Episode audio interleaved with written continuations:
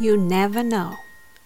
You never know はどうなるかはわからないという意味です I don't think I'm going to pass the test Well, you never know You should just try テストに受かるとは思わないよいや、わからないよやってみたらいいと思うよ Don't lose hope You never know what tomorrow will bring 希望を失ってはいけません明日がどうなるかは誰にもわからないのですから I think when you say you never know it helps us to focus more on possibilities